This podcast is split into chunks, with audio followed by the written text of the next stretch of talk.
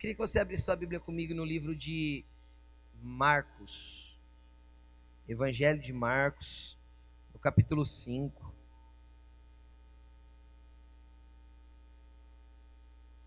Versículo 21. Senhor, fala conosco através dessa palavra. Essa palavra possa vir de encontro, Senhor, àquilo que o Senhor quer ministrar nos nossos corações nessa noite. Pedimos a tua bênção, pedimos a tua presença, pedimos a liberação dos seus anjos, pedimos, Senhor, o fluir do teu espírito através dessa palavra. Se comunica conosco segundo o teu querer. Fale conosco, Senhor, em nome de Jesus. Amém. Amém. É, a semana passada eu, o Senhor colocou no meu coração de falar um pouquinho a respeito do que é ser vencedor. Né? Muitas vezes a gente tem, não tem uma compreensão certa do que é vencer em Cristo. E a semana passada nós falamos sobre isso. E foi muito poderoso. E, e essa semana o Senhor colocou no meu coração de eu compartilhar uma palavra com vocês. Que assim, foi uma das primeiras palavras que eu ministrei na minha vida, há alguns anos atrás. Não tantos assim como você pensou, deixa de ser a mente mal desse jeito. Há alguns anos atrás, é, foi uma das primeiras palavras que eu ministrei. E o Senhor começou a compartilhar umas coisas comigo a respeito desse texto. E eu quero liberar isso para o teu coração nessa noite, amém? Então, Marcos capítulo 5, versículo 21, tá? Diz assim: Tendo Jesus voltado de barco para outra margem, uma grande multidão se reuniu ao seu redor, enquanto ele estava à beira do mar. Então chegou ali um dos dirigentes da sinagoga, chamado Jairo. Vendo Jesus, prostrou-se aos seus pés e implorou insistentemente: Minha filhinha está morrendo Vem, por favor, impõe as mãos sobre ela para que seja curada e viva. Jesus foi com ele. Uma grande multidão o seguia e o comprimia. Uma grande multidão o seguia e o comprimia. E estava ali certa mulher, a, estava ali certa mulher que havia 12 anos vinha sofrendo de uma hemorragia ela padecera muito sob os cuidados de vários médicos e gastara tudo o que tinha, mas, em vez de melhorar, piorava. Quando ouviu falar de Jesus, chegou por trás dele, no meio da multidão, e tocou seu manto, porque pensava: se eu tão somente tocar em seu manto, ficarei curada imediatamente cessou a sua hemorragia e ela sentiu em seu corpo que estava livre do sofrimento. Ela sentiu em seu corpo que estava livre do seu sofrimento. No mesmo instante, Jesus percebeu que havia saído poder, que dele havia saído poder. Virou-se para a multidão e perguntou: Quem me tocou? Ou quem tocou em meu manto? Responderam os seus discípulos: Vês a multidão aglomera ao teu redor e ainda perguntas: Quem tocou em mim? Mas Jesus continuou olhando ao redor para ver quem tinha feito aquilo. Então a mulher, sabendo o que havia acontecido, aproximou-se, prostrou-se aos seus pés, tremendo de medo, contou-lhe toda a verdade. Então ele lhe disse: Filha, a tua fé a curou Vá em paz. Fique livre do seu sofrimento. Enquanto Jesus ainda estava falando, chegaram algumas pessoas da casa de Jairo, o dirigente da sinagoga, e disseram: Sua filha morreu. Não precisa mais incomodar o mestre. Amém? Fecha sua Bíblia, preste bastante atenção aqui em mim. Primeiramente, eu quero, eu quero que você venha junto comigo que eu quero trazer você para um ambiente agora bem natural, bem humano. Vem comigo, vamos tentar entender o contexto dessa mulher. Primeiramente, eu quero trazer um entendimento aqui. Cara, essa mulher é literalmente uma desconhecida. A Bíblia não traz o nome dela, não fala que ela continuou ali como uma discípula de Jesus que, se, que teve notoriedade para ter o seu nome relatado na Bíblia. E ela foi uma desconhecida notável. Ok? Uma desconhecida notável.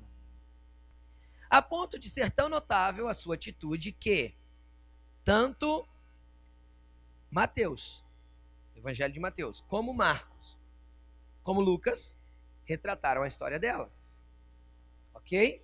Eles se preocuparam em retratar devido à notoriedade daquilo que ela fez. Mas eu quero trazer para você um contexto de quem e o que essa mulher estava vivendo, como ela estava vivendo. Então vamos lá. Essa mulher, primeiramente, tinha uma hemorragia. Vamos falar de sua parte física. Essa mulher estava com um sangramento, nós conhecemos hoje como endometriose, ok? Um sangramento de fluxo constante, que não cortava, e não fazia dois anos, um ano e meio ou seis meses. Faziam 12 anos que essa mulher sofria de uma hemorragia de um fluxo constante. 12 anos que essa mulher fisicamente padecia com esse problema. Então, o primeiro contexto que eu quero trazer para você do que essa mulher estava vivendo era um contexto físico. Uma pessoa que tem hemorragia por 12 anos seguidos, ele tem uma anemia profunda. Não tinha, não tinha reposição de sangue naquele tempo. Não tinha como tomar um ferro, um noripurum, né? Nas veias. Não tinha é, como aplicar um remédio para amenizar os sintomas que aquele sangramento constante causava. Ok? Eu não sou doador de sangue, mas quando se doa sangue que tira lá 300 ml de sangue ou 500, não sei, uma coisa assim, você já precisa levantar devagar, sentar, comer alguma coisa porque você não fica bem? Então imagina uma pessoa sangrando 12 anos. Nós estamos falando de uma mulher fraca, de uma mulher com pouca força física, de uma mulher é, com problemas sérios de saúde além do sangramento, devido ao tempo. Tá bom? Se não bastasse isso, nós estamos falando de uma mulher quebrada financeiramente. Porque a Bíblia diz que ela gastou muito com médicos aqui. Só que Lucas afirma que ela gastou tudo o que tinha com médicos. Tudo o que tinha. Então ela pegou tudo o que ela tinha, tudo o que ela tinha, e gastou para tentar ficar curada. Então, era uma mulher que financeiramente estava com problemas. Certo? Agora eu quero falar do terceiro problema dessa mulher. Essa mulher tinha um problema espiritual também. Como assim, pastor? Na lei que eles viviam inseridos, porque entenda uma coisa. Jesus era judeu e a Bíblia diz que ele cumpriu toda a lei. Quando quando a igreja, a igreja, os discípulos só entendem que a lei tinha perdido a força, preste atenção no que eu vou falar aqui, preste atenção para você não confundir isso que eu vou falar.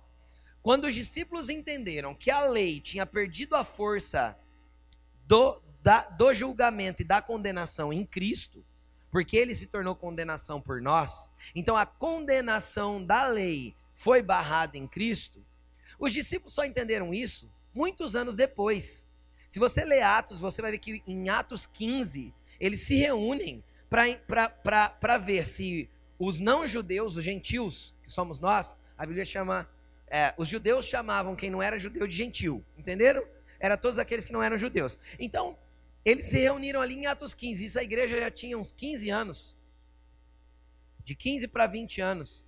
Eles se reuniram para saber se a lei ia ter força de execução sobre os cristãos, gentios ou não. E eles entenderam pelo Espírito, que está escrito lá, foi, foi, foi uma decisão do Espírito e dos discípulos. Está escrito desse jeito.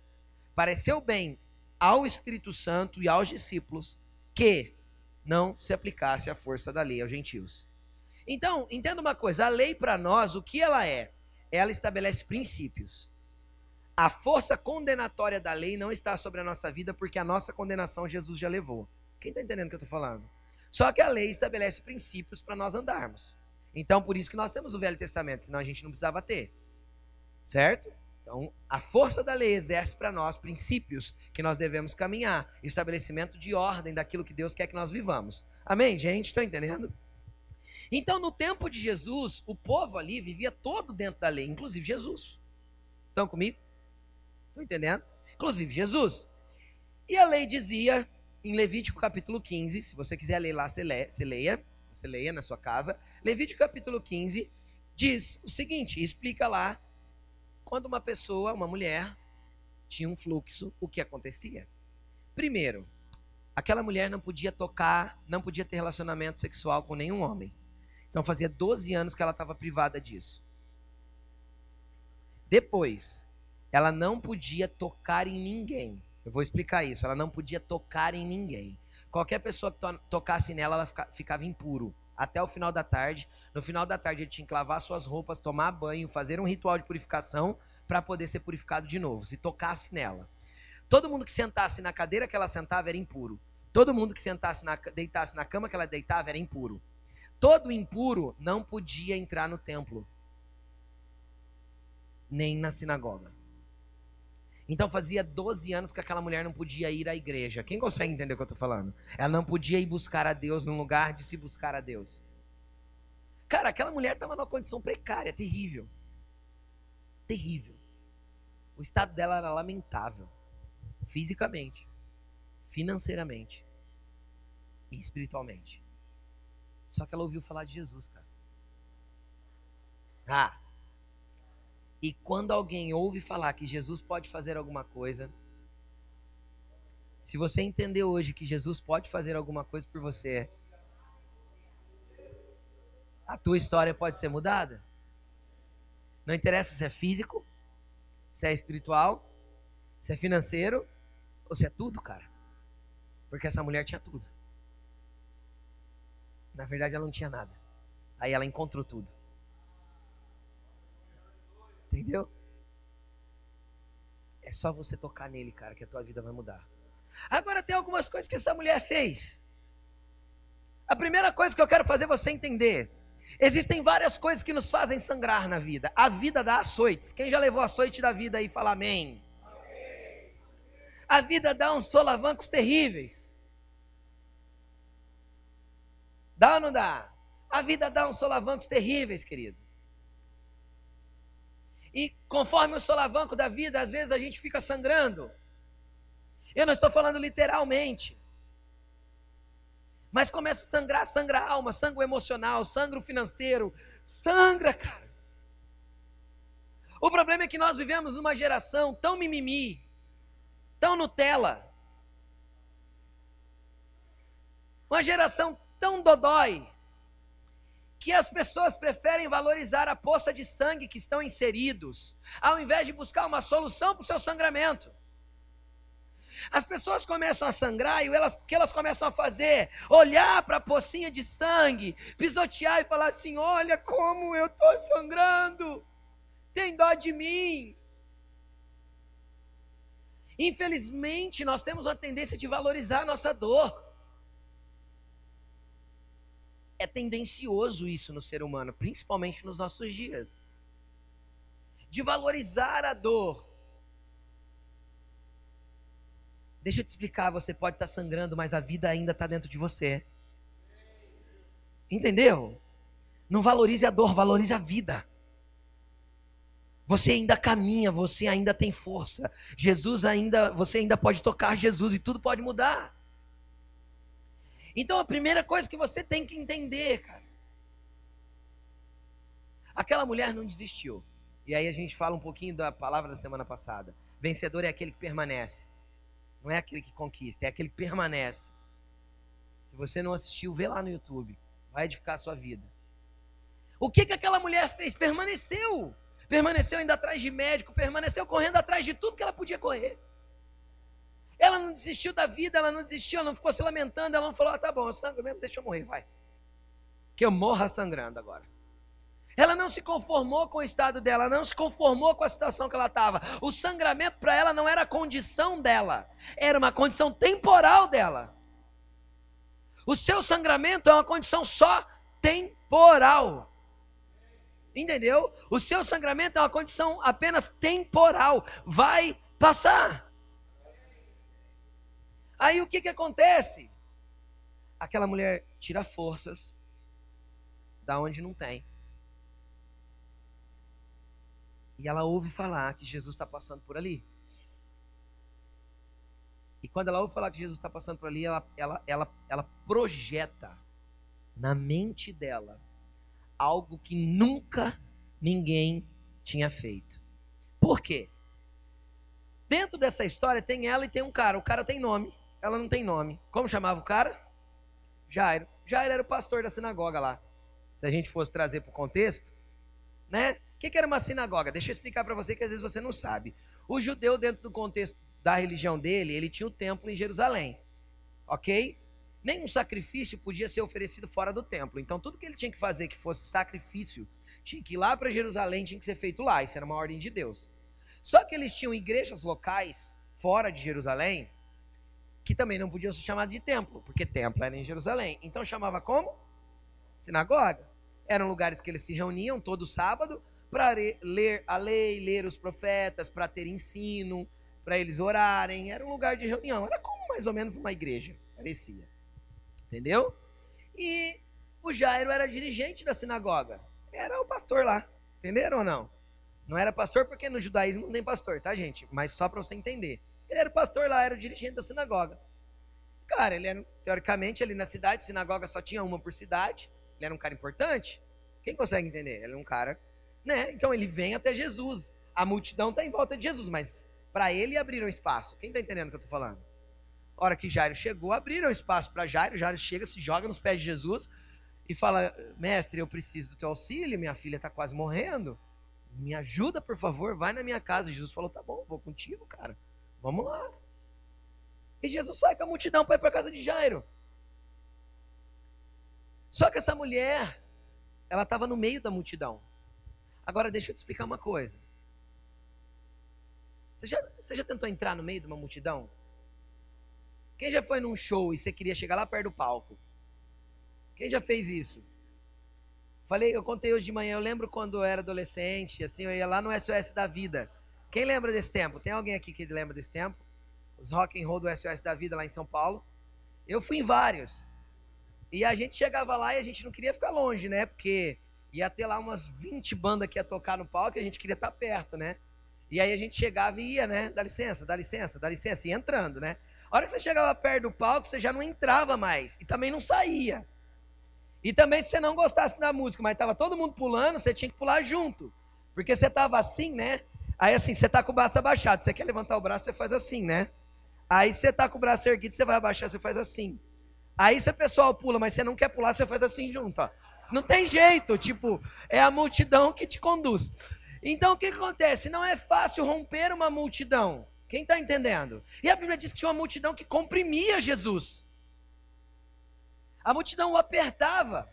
Agora imagine essa mulher, qual era o estado de saúde dela? Anêmica, fraca, sangrando.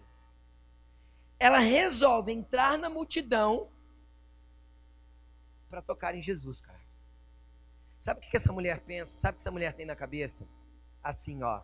Não interessa o que vão pensar de mim. Cara, se, é as, se são as pessoas que ainda definem a atitude que você vai ter, você ainda não conheceu Jesus que você serve. Então, que as pessoas ao teu redor não definam a tua busca por Jesus. Que as pessoas ao teu redor não venham a definir a, a, intensidade que você quer chegar nele. Que as pessoas ao teu redor não venham a definir se você vai ou não ultrapassar os limites do natural para conseguir tocar em algo sobrenatural. Que as pessoas ao teu redor não definam quem você é. O que você faz para Jesus. Aquela multidão não definiu a atitude daquela mulher. Aquela multidão não definiu a atitude dela. Agora você fala assim: ah, ah, mas era simples. Não, não era simples. Deixa eu te explicar. Não era simples. Não era simples, primeiro porque ela não tinha força para romper aquela multidão nela. Tanto que tem um outro texto, acho que é o de Mateus, diz que ela tocou nas orlas dos vestidos de Jesus. Eu creio que aquela mulher que foi chegando, cara, ela se jogou para conseguir tocar. Entendem? Por isso que ela bateu lá nas orlas. Agora, ah, mas tá, teve, ela teve que juntar as forças. Então, às vezes você vai ter que juntar as últimas forças que estão em você, cara. Para permanecer caminhando de encontro àquilo que o Senhor pode fazer na tua vida. Não desista, continue, insista, vá em frente. Tem algo para Ele fazer em você. Só vá de encontro a Ele junte todas as forças e rompa a multidão de pensamentos, a multidão de dores, a multidão de críticas, a multidão de inveja. Rompa a multidão e toque em Jesus. Reúna o último fôlego e vai. Jesus pode fazer, cara. Agora tem mais um problema. Não era só esse o problema. todo mundo que essa mulher tocava virava impuro. Você imagina se aquela multidão descobre que ela está impura e todo mundo que ela está esbarrando, empurrando, pedindo licença, forçando, está se tornando impuro junto com ela? Ela ia ser apedrejada, cara. Ela ia ser apedrejada se aquela multidão descobre que ela é uma mulher que tem um fluxo constante de sangue. As pessoas não a perdoariam. Ela se lança numa condenação à morte para alcançar a vida. Eu vou repetir. Ela se lançou num ambiente de ser condenada à morte para alcançar a vida. Não se preocupe com o que a tua família vai falar, cara. Não se preocupe com o que vão pensar que você está ficando louco ou que está acontecendo. Se preocupe em continuar caminhando para tocar naquele que pode transformar a tua vida. Vai, continua, vai dar certo. Jesus está ali na frente. A multidão pode achar ruim com você, te empurrar. A multidão sempre vai achar ruim. Lembra com Bartimeu? Jesus, filho de Davi, tem misericórdia de mim. Cala a boca, cala a boca, para de incomodar o mestre. Quanto mais mandavam ele calar a boca, mais ele gritava. A multidão não quer que você alcance Jesus. Você entendeu? A multidão das opiniões, a multidão de cuidados da vida, sabe?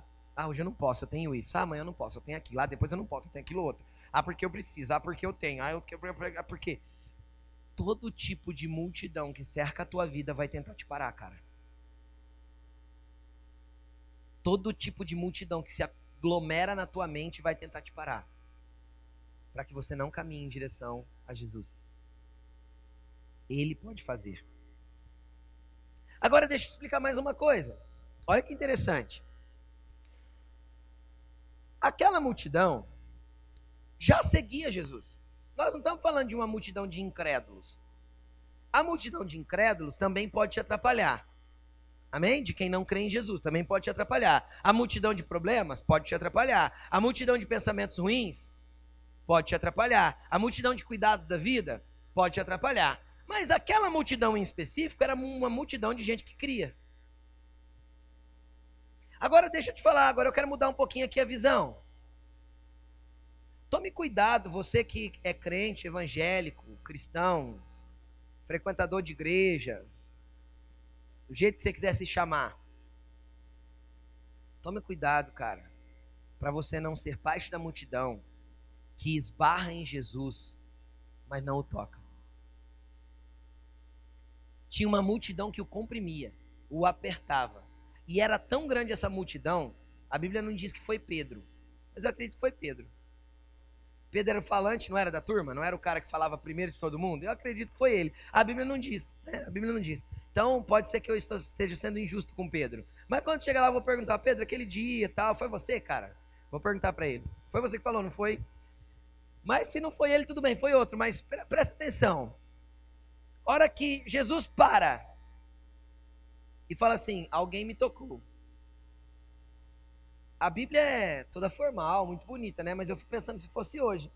Acho que Pedro olhou de lado e falou assim: Tá brincando, né, Jesus? Ah, sério? Que alguém te tocou? Tá todo mundo te apertando, Jesus? Alguém te tocou? A multidão te comprime. Cara, a Bíblia diz que Jesus ignorou o que eles falaram ele continuou procurando quem o tinha tocado. Deixa eu te explicar uma coisa. Não seja uma multidão que vê Jesus, esbarra nele sempre, mas não o toca. Porque só quem toca tira poder dele.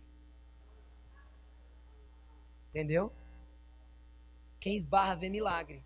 Vê, viu a mulher sendo curada, viu a filha de Jairo sendo ressurreta. Ela morreu mesmo, ressuscitou. Jesus ressuscitou ela. Quem esbarra vê milagre. Quem esbarra até o conhece, sabe falar dele. Ah, eu sei quem é Jesus, tá, tá, tá, tá. sabe tudo. Mas, cara, poder só tem quem o toca. E sabe quem toca? Quem tem um coração que entende que apenas tocando vai receber o que precisa. Tem um coração que se prostra, se lança aos pés dele, com o, mesmo que não tenha força, mas vai lá para os pés dele, se rende, se prostra. E fala: ele é, ele, ele é a minha última chance. Pastor, como eu faço para tocar Jesus? Cara, tem a ver com a intenção do seu coração. Jesus falou diversas vezes que a multidão seguia ele só por causa do pão que comia. Quem lembra de Jesus citando isso? Quando Jesus deixou, deixou a pregação um pouquinho mais dura, foi todo mundo embora. Ficou só os doze. Jesus olhou para os outros e vocês não vão também? Vai embora vocês também. Aí Pedro falou: Para quem iremos nós? Não é para onde, é para quem. Está escrito para quem. Não é um lugar, é uma pessoa. Para quem iremos, Jesus? Só tu tens essas palavras de vida eterna. Só você pode. Só que a hora que Jesus apertou, todo mundo foi embora. Aí tinha uma multidão, ele dava comida, aí ele falou assim: vocês, estão, vocês estão vindo só por causa da comida. Então entenda uma coisa: não seja uma multidão que vem só para receber alguma coisa. Não seja uma multidão que vem e quando a pregação apertou um pouquinho, começou a mexer no teu calo, você vai embora. Não seja uma multidão que acompanha Jesus nos movimentos que ele está fazendo, porque tem a multidão que vive de movimento. Ah, parece que Jesus está movendo naquela igreja agora, vamos para lá. Ah, agora parece que Jesus começou a me mover na outra igreja, vamos para lá. Ah, porque agora vai ter um profeta. Eu não estou falando de visita, de. Você é livre. Eu, eu não tenho esse problema nenhum. Eu vou visitar outras igrejas. Eu tenho um, monte de pastor amigo meu que são pastores de igreja aqui em Rio Preto. Nós não temos problema com isso. Mas, cara, você tem que ter uma casa espiritual. Você tem que ter um lugar que é a tua família de fé. Você tem um lugar, você tem que ter um lugar que você está plantado, porque você pode crescer, criar raízes e frutificar. Entenderam? Amém? Só que tem gente, ah, tem o profeta agora, vamos no profeta. Ah, tem o, o a unção, a unção não sei o quê, vamos na unção não sei o quê. Tem, e, e, cara, é os movimentos de Jesus que te atrai. E deixa eu te explicar, você não pode ser atraído pelo movimento de Jesus, porque isso é multidão que esbarra nele. Você entendeu? Se você está sendo atraído só pela, pelo movimento de Jesus, você é só uma multidão que continua esbarrando. Você deve ser atraído pela presença dele, pelos pés dele, por aquilo que ele pode fazer na sua vida. Sabe qual que é o maior trabalho de Jesus? Eu e você. Não é o seu milagre em si, é a tua vida. É a tua vida que Jesus quer transformar. É a tua vida que Jesus quer mudar. E sabe o que é interessante? Existem momentos que nós sangramos, presta atenção nisso. Existem momentos que nós sangramos porque realmente houve uma dor, um problema, como o caso dessa mulher. Só que existem momentos que nós começamos a sangrar. Eu quero falar com quem é um pouquinho mais maduro na fé agora. Presta atenção. Você que tem um pouquinho de caminhada cristã, você vai entender o que eu estou falando. Se você é novo na tua fé, você não vai entender isso agora, eu acredito. Mas um pouquinho ali na frente você vai, você vai entender. Existem momentos que nós sangramos, sangramos pelos, pelos, pelos baques da vida. Isso acontece na vida de todo mundo. O cara pode ser o dirigente da sinagoga. Aquele homem também estava sangrando. Sim ou não? Sim. Perdeu uma filha? Misericórdia. Aquele homem estava sangrando, estava sangrando muito. A vida estava açoitando Jairo também. Quem está entendendo o que eu estou falando? Então pode ser o dirigente da sinagoga, cara, e pode ser uma mulher desconhecida. As coisas podem acontecer e ninguém está isento disso. Amém? Agora deixa eu explicar uma coisa. Só que existem momentos que a gente sangra, falando para você que às vezes já está caminhando com Jesus um pouquinho mais de tempo, que tem a ver com o quanto a gente está relutando com a vontade de Deus para nós. Às vezes Deus já falou para a gente fazer algo e a gente não fez. Ele falou para a gente fazer de novo e a gente não fez. Ele falou para a gente fazer de novo e a gente não fez. Cara, a gente está lutando contra Deus, contra a vontade de Deus. Isso vai causar sangramento. Porque a gente insiste em não fazer aquilo que Ele quer que a gente faça. Aquilo que a gente sabe que tem que fazer, que Ele já ministrou o nosso coração. O mesmo pode acontecer quando eu tenho que deixar de fazer alguma coisa e não quero deixar de fazer. Eu fico relutando para não deixar de fazer. Eu fico achando que Deus está me ignorando, sabe? Deus está fazendo vista grossa. Que eu estou fazendo aqui, Deus está assim, ó, fingindo que não está vendo. Sabe? Deus vira a cara para lá um pouquinho porque eu tenho que fazer um negócio aqui que o Senhor já mandou parar de fazer. Então, essas, essas duas atitudes também podem te fazer sangrar. Só que o caminho para a cura é o mesmo. Voltar para os pés dele e aceitar a vontade dele para a tua vida. Seja fazendo coisas que ele já te pediu ou deixando de fazer coisas que ele já pediu para você não fazer mais. Mas Jesus sempre tem um ambiente de cura para estancar essa sangria. Agora, sabe o que é interessante também? Vamos lá, tem bastante coisa interessante nesse texto. Essa mulher chega e toca. A hora que ela toca, Jesus para. Jesus para. Primeira coisa que você tem que entender: quando você, com teu coração, com a tua ação, com a sua rendição, tocar Jesus, ele vai parar só para você. Tem um Jairo chamando ele. O Jairo era mais importante no meio dos homens. Quem entende o que eu estou falando? No meio dos homens tinha um Jairo chamando ele. Ele estava com o Jairo, cara. Tá aqui Jesus. A multidão tudo em volta, o Jairo aqui do lado. E Jesus está lá, vamos lá, Jairo. Vamos lá. E eu creio que Jesus não estava andando assim, né? Eu creio que Jesus, tá bom, filho, vamos lá, tua filha tá ruim. Jesus era misericordioso. Estão entendendo? Cara, mas de repente, tum, um toque vem e, opa, Jesus parou, opa, e tocaram. Pedro falou, Pedro não, né, gente? Os discípulos disseram, ó, oh, como assim? Estão te apertando. Né? Estão te apertando, tá todo mundo aí. Ele fala, não, não, não, não. Me tocaram diferente. Poder saiu de mim. Arrancaram poder de mim com um toque. Entendeu? Aí sabe que é doido? Primeiro, cara, a Bíblia diz, está escrito, a gente leu, que ela sentiu no seu corpo que já estava curado do mal. Ela sentiu no corpo, presta atenção.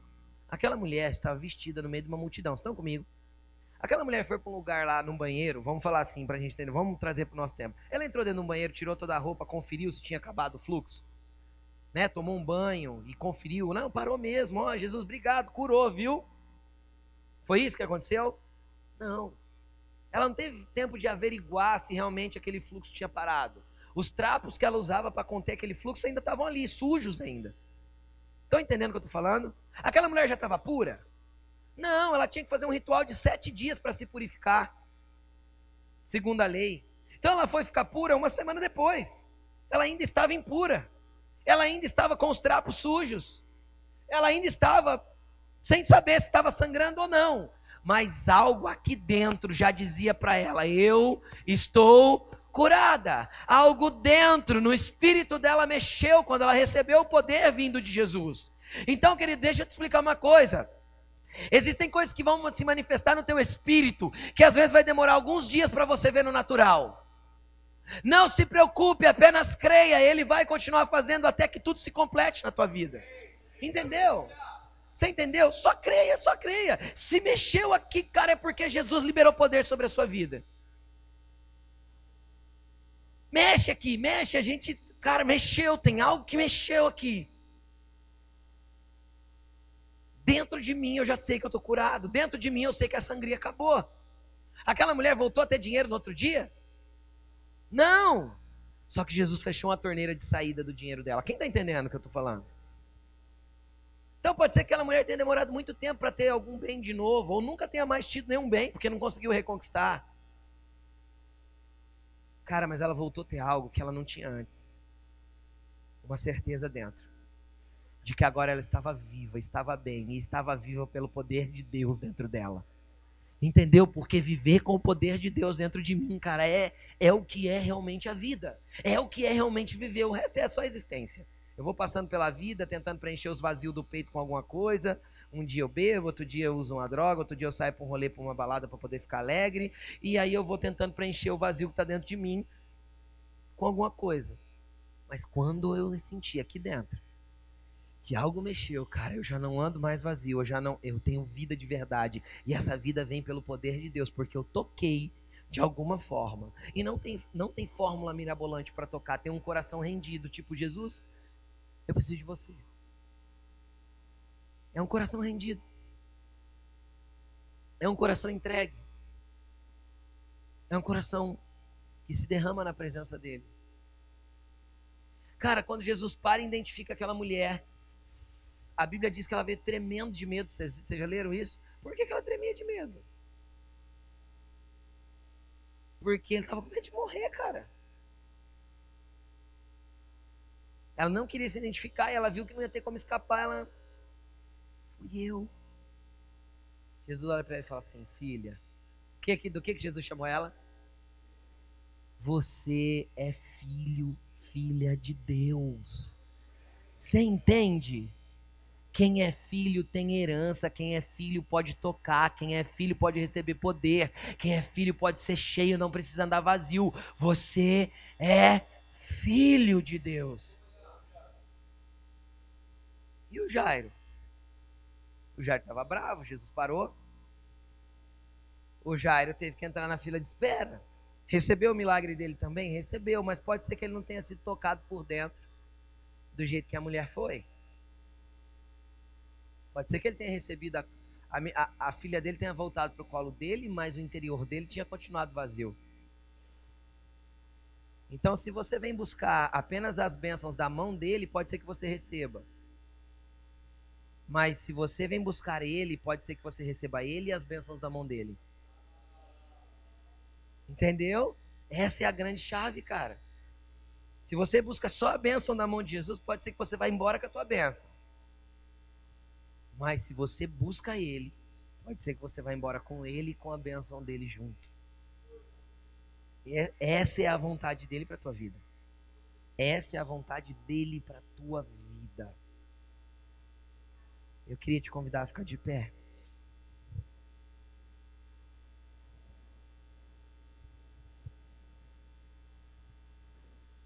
Eu não sei. Eu não sei se você eu queria fazer uma chamada hoje aqui para frente. E eu quero, e eu quero, eu quero convidar é, várias pessoas. Se você sente que está sangrando, venha. Se você sente que você está sem força para ir até Jesus, venha. Se você sente que você é uma multidão levada, né? Tipo assim, aonde a multidão vai, eu vou, mas eu só vejo, mas não toco. Venha. Se você Está precisando de Jesus e de ir mais fundo, venha. Sai do teu lugar, vem aqui para frente, vem. Vem. Vem porque o Espírito Santo pode te tocar, cara, e o poder dele pode fluir para você. E se o poder dele fluir em você, já não tem a ver mais com o externo. Vem bem para frente para caber todo mundo, gente. Chega aqui bem pertinho do altar.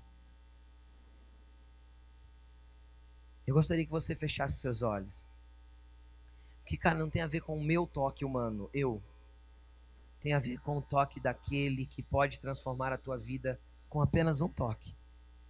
Com aquele que pode mudar toda a tua história com apenas um toque. Com aquele que pode fazer tudo diferente apenas com um toque. Então eu gostaria que você fechasse seus olhos e falasse para Jesus: Jesus, eu eu estou na multidão tanto tempo e eu não consigo te tocar. Eu eu estou sangrando há tanto tempo, Jesus, e eu só olho a minha dor e eu não consigo ver perspectiva nenhuma, porque dói demais. O Espírito Santo diz que tem pessoas aqui com, com, com entrando em estado de depressão porque só consegue enxergar a dor. Hoje Jesus quer te tirar deste lugar de dor e te levar para um lugar de alegria, um lugar que você vai celebrar a vitória que ele vai te dar. Hoje Jesus quer te arrancar desse lugar de dor, desse lugar de depressão. Hoje Jesus quer te arrancar desse lugar de morte, te trazer para um lugar de vida. O Senhor está neste lugar. O Senhor está neste lugar. Feche os teus olhos, vai falando com ele. Vai falando com ele, fala: Jesus, eu estou sem força. Se você tiver sem força, fala: Jesus, eu estou sem força. Eu não consigo ir até você. Pede para ele: Jesus, eu não consigo ir até você. O Senhor não vem até mim. Ele vem, ele vem. Fala para ele: Jesus, a multidão tem me levado, mas eu não te toco.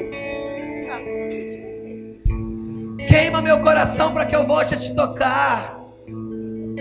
Queime meu coração para que eu volte a te tocar, Jesus. vai orando, vai liberando para Ele as suas palavras.